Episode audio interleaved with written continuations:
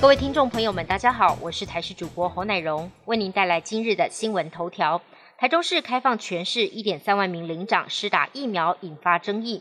中央流行疫情指挥中心指挥官陈时中在例行记者会上表示，台中市应该要以实际有接触居家检疫隔离者的第一线人员为限，同时清楚的造册，避免排挤到七十五岁以上长者接种疫苗的权利。对此，市长卢秀燕回应。一点三万名领长的确都是第一线防疫人员，所有造册名单都已经传给中央，也强调做的决定一定负责。另外，台中市十九号新增确诊再加一，也是中部唯一有新增确诊的县市。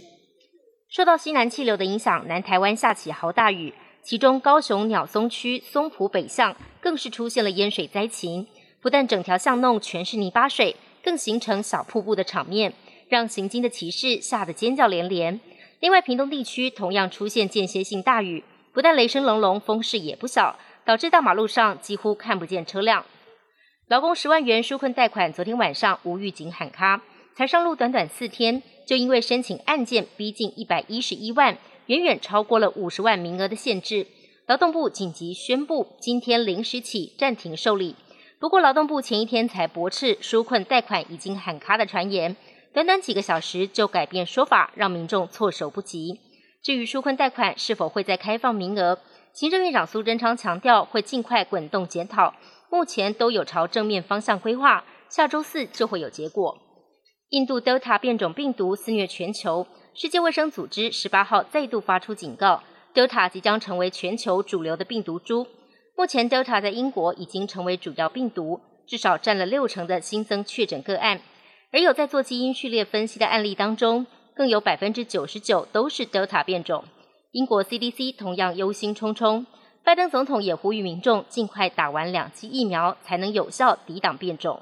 欧盟控告英国阿斯特捷利康药厂没有依照合约提供足够的疫苗。十八号，比利时法院判决出炉，法官下令药厂必须在九月二十七号前供给八千零二十万剂疫苗给欧盟。只是数量比原先说好的三亿剂少了许多，但法院也下令，药厂如果没有按时交货，每迟交一剂就处罚十欧元，约三百三十元台币，并且是每天累进计费。这也让欧盟跟药厂都各有解读，认为是自己赢了这场官司。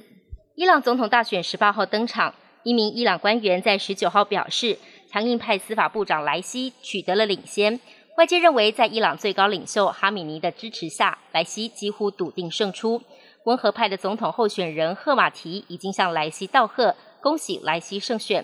路透报道，根据伊朗官员的说法，这次大选，伊朗共有五千九百多万选民，其中有超过两千八百万人投票，而莱西已经获得了一千七百八十万张选票。伊朗内政部将在十九号稍晚公布最终结果。本节新闻由台视新闻制作，感谢您的收听。更多内容，请锁定台视各界新闻与台视新闻 YouTube 频道。